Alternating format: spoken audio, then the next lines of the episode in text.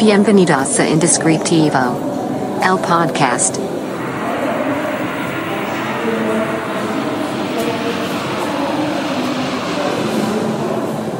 Hola, bienvenido a este nuevo episodio de tu podcast Indescriptivo.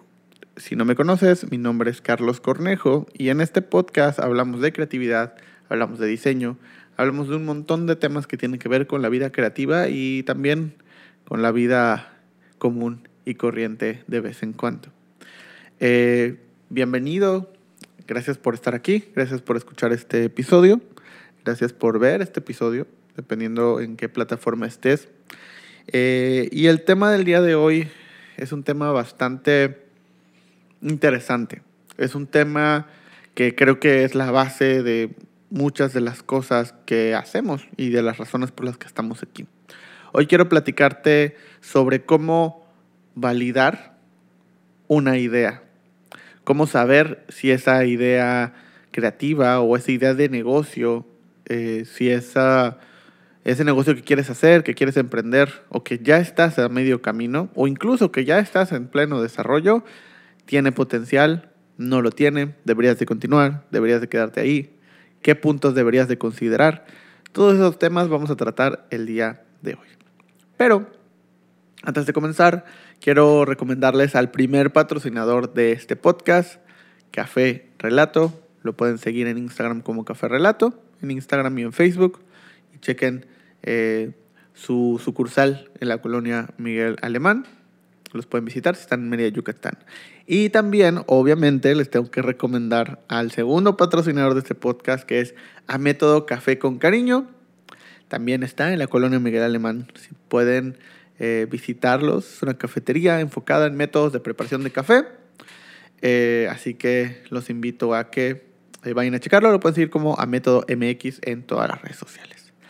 Y quiero mencionar a un patrocinador especial y sobre todo un patrocinador de este episodio específicamente. este patrocinador es Humble Centro de Negocios en Mérida, Yucatán. Eh, los invito a que conozcan sus espacios, eh, sus salas de capacitación, incluso su galería dentro de las mismas eh, instalaciones. Es un centro de negocios donde, de hecho, vamos a estar próximamente dando, y esta es la premisa por escuchar este podcast, así que de una vez se los voy a decir, son los primeros en enterarse probablemente eh, porque al momento en el que estamos grabando esto todavía no está publicado. Ya tenemos fecha para el curso de Nombres Bonitos volumen 2, primer curso presencial otra vez después de pandemia. El primero obviamente tenía que ser en Mérida y va a ser justamente en las instalaciones de Humboldt Centro de Negocios. Así que la fecha es 20 y 21 de septiembre, martes y miércoles a las 4 de la tarde. Son dos días, nombres bonitos, volumen 2.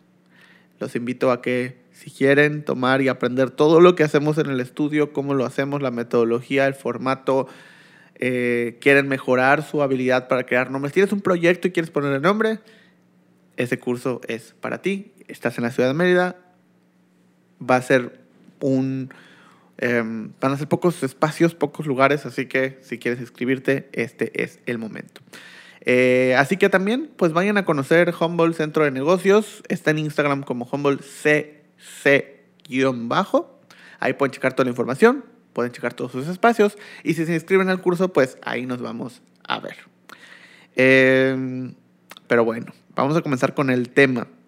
Creo que eh, uno de los principales problemas y sé que digo mucho esto, pero justamente es porque trato de abarcar esos problemas clave dentro de la creación de una marca, de un negocio, de un proyecto. Tiene que ver con el cómo, y, lo hablaba en, una pieza de contenido en Instagram, ¿no? Lo, solitario que es emprender, a veces eh, pues sentimos, ¿no? Como esta comunidad de emprendedores y el networking y los grupos y, y, incluso nos metemos a cursos, nos metemos a capacitaciones, nos metemos a estos lugares de, emprend de emprendimiento donde hay más gente. Pero al final del día las decisiones se toman a solas, ¿no? Incluso por eso decidimos muchas veces apresuradamente eh, tener socios, ¿no? Para no estar solos en el momento de la decisión. Sin embargo, siempre termina siendo un proceso muy solitario. Y justo por eso es que nos surgen un montón de dudas, que a veces es muy difícil de responder porque estamos solos, justamente. Nos surgen muchas dudas referente a si lo que estamos haciendo es correcto, si está bien, si vamos por buen camino, si la idea realmente vale la pena, si el tiempo que le estoy invirtiendo o el dinero que le estoy invirtiendo vale la pena o no, si va a resultar o no. Y, déjame decirte una o contarte una pequeña historia. Cuando empezamos a tomar la decisión de crear el estudio Secret Name, pues, eh, y esto lo he contado muchas veces, no existía como tal un estudio especializado en creación de nombres, no por lo menos de este lado del mundo, en Latinoamérica, en habla hispana, no, no existía. Eh, no teníamos idea de cómo iba a ser el modelo de negocio, si iba a ser un negocio, eh, si iba a poderse solventar una empresa que se dedicara específicamente a esto y no a todo lo demás, que normalmente todo lo demás es lo que deja más dinero económicamente, ¿no? La identidad gráfica, las campañas de comunicación, el diseño, fotografía, el mantenimiento de una cuenta, o sea, es lo que deja dinero y, ese tipo de cosas como la creación del nombre, es extras que incluso a veces se incluyen dentro de pues un costo general, ¿no? Sin embargo, una de las razones por las que empezamos era primero porque queríamos hacer esto, ¿no? Porque era algo que, que, sentíamos que nos gustaba mucho, que yo personalmente puedo decir que estoy convencido hasta el día de hoy que nací para ponerle nombre a las cosas. Entonces eso pues me ha llevado eventualmente a este camino, ¿no? Pero independientemente de eso, pues había muchas dudas, ¿no? De cómo hacerlo. Eh, decido acercarme a personas que yo tenía cierta, o tengo más bien, cierta admiración o, o, que he seguido su carrera profesional y que me gustaría tener su opinión. Afortunadamente eh, me, abrieron la puerta y creo que es uno de los motivos por los cuales hoy en día, y, si estás escuchando esto y has tenido la oportunidad de, platicar o, hablar conmigo, sabes que pues Secret Name es una puerta abierta totalmente para poder hablar sobre todo y, explicar todo y mostrar todo y, hacerlo de la mejor manera posible. Hoy en día existen más estudios de naming y me da gusto poder decir que prácticamente la mayor parte de ellos vienen de gente que han tomado talleres, que han tomado cursos, que se han acercado conmigo, que me han preguntado, oye, quiero ver un estudio, ¿cómo le hago? Eh, y pues les he podido explicar y les he podido ayudar y les he podido pues contar un poco de mi historia y que al final espero que eso les haya servido para no tardarse tanto como yo, ¿no? Espero. Y que también saber que lo que estamos haciendo pues empieza a abrir puertas que otros pueden aprovechar y pueden ser mejores que nosotros. Que ese es el punto, ¿no? Pero entonces a lo que iba es, pues estas personas me abrieron la puerta y, y obviamente el, una de las primeras preguntas era, bueno, quiero hacer esto, ¿no? Quiero hacer esto de esta manera, es así, así, así. Estas personas no tenían un contexto, no se dedicaban a esto, ¿no? Pero mi duda era, pues, ¿cuál es tu opinión? ¿O cuál es tu consejo? ¿O qué piensas? ¿O cómo lo ves? Y su respuesta al final fue, y, la voy a tratar de hacer lo más eh, puntual posible y lo más cercano a lo que recuerdo que me dijeron. Porque coincidían mucho en, en esto, ¿no? Porque los platiqué con ellos de manera independiente. Eh, era un, no te puedo decir si va a funcionar o no, porque no conozco totalmente del tema. Sin embargo, lo que sí te puedo decir o el consejo que te puedo dar enfocado a cómo hacer que sí funcione es, por un lado, tienes que ser muy apegado a tu forma de ver lo que haces.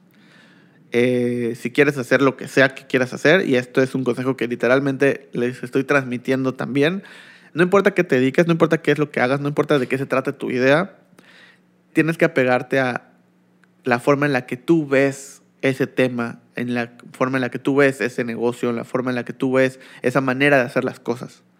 No se trataba solo de poner un estudio de nombres, sino se trataba de poner un estudio de nombres a como yo me lo imaginaba, a como el equipo que teníamos en ese momento se lo imaginaba y ser muy fieles a eso.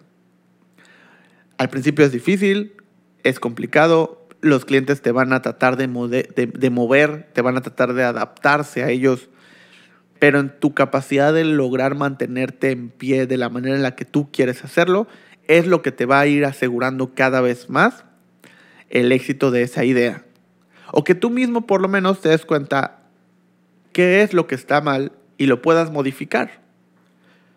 El problema es que cuando empiezas a tomar decisiones conforme a lo que los, las otras personas quieren, cuando te das cuenta terminas con un negocio que ya no es tuyo, que ya no se parece a ti, que ya no se ve como tú querías y que obviamente es como manejar el coche de otra persona. No, no tienes las bases, sí, pero no, no sabes cómo hacerlo de manera correcta, porque ya no es tu idea, porque ya no es tu negocio. Entonces, ser fiel a la manera en la que tú ves las cosas es clave para que cualquier idea que tengas pueda tener un futuro.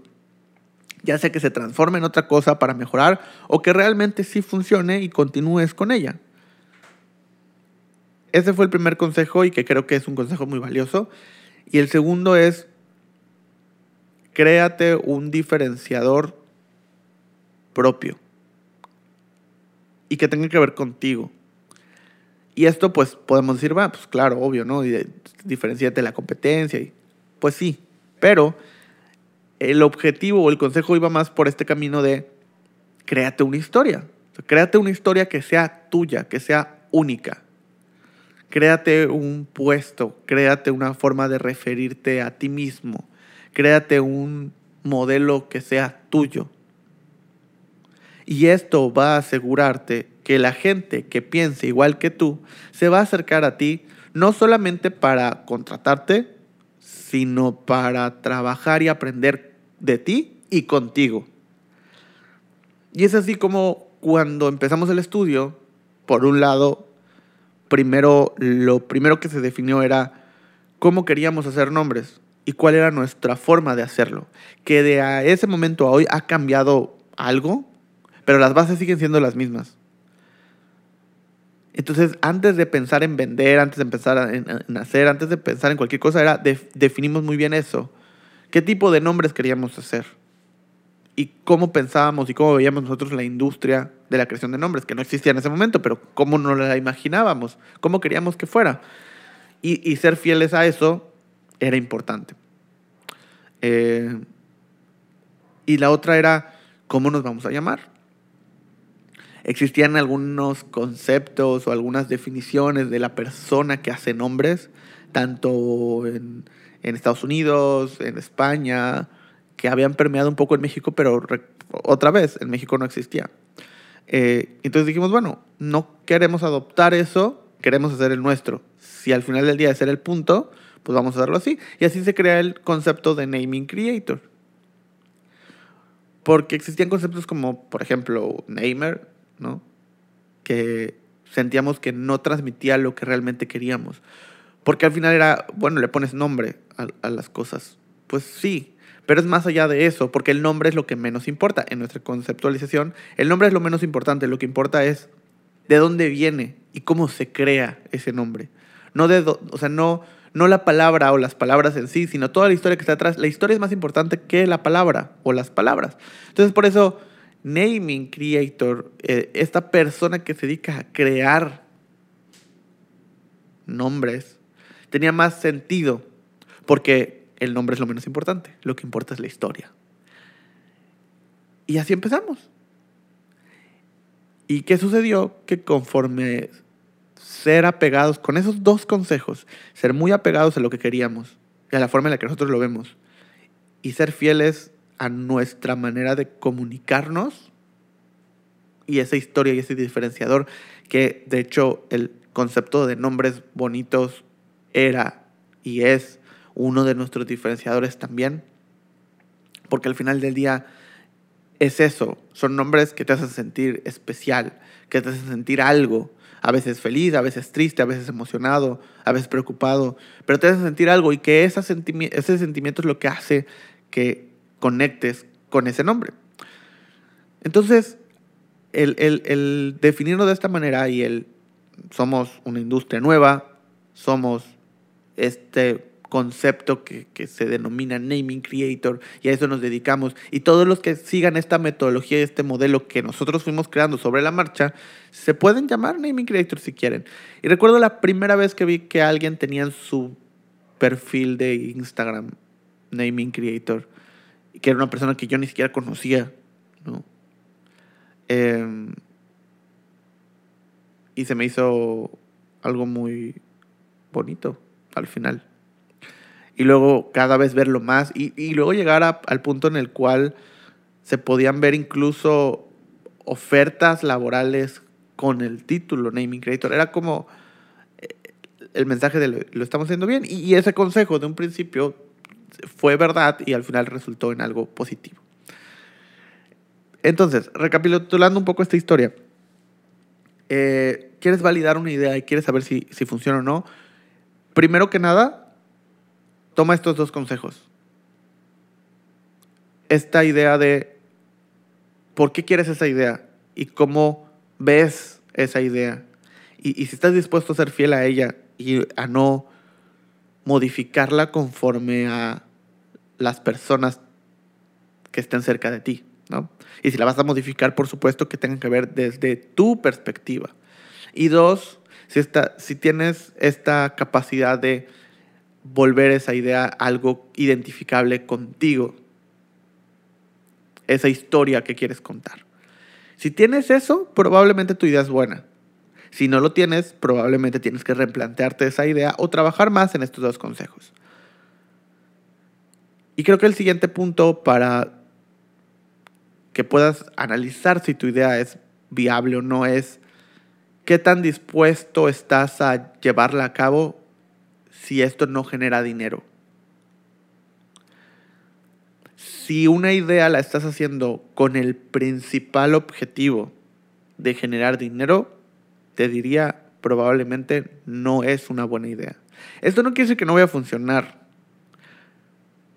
pero no va a funcionar de la manera en la que esperas. Simplemente porque cuando le metemos un tema monetario a algo, se empieza a transformar en cosas que no queremos. Y se vuelve una idea que probablemente tenga eh, que fracasar o te haga sufrir porque ya no te guste, porque ya no sea lo que tú quieres. Entonces, esta idea de, de validar tu idea con los demás, yo creo que iría totalmente al contrario, porque el formato de un focus group o de contarle tu idea a otras personas ¿Funcionaba antes? Sí. ¿Estoy de acuerdo que era algo viable? Sí, antes, hace años, cuando no había tantas personas haciendo tantas cosas, tantas ideas, cuando la tecnología no había avanzado tanto como para que si hoy quiero poner un negocio de lo que sea que te imagines, puedo abrir un Instagram, empezar a vender y luego resolver cómo producirlo y luego venderlo. Hoy podría hacer un negocio de lo que sea y empezar a cobrar por ello como es tan fácil lograr eso, el, tratar de complacer a las personas ya no es suficiente ni viable. Ahora tenemos que ofrecer cosas que vengan de nosotros mismos, que tengan una esencia que sea nuestra y que al final del día lo estemos haciendo porque nos gusta. Y eso es lo que va a hacer que poco a poco tu idea crezca, evolucione y sea buena. Si tu idea no tiene ese factor, vamos a llamarlo y me gusta llamarlo así, egoísta, el que tiene que ver conmigo porque a mí me gusta que sea así, probablemente no sea una buena idea. Así que toma estos consejos, intenta aplicarlo en esa idea que tienes y ve cuál es el resultado. También te sirve como este proceso de introspección para saber si estás convencido de esto o no.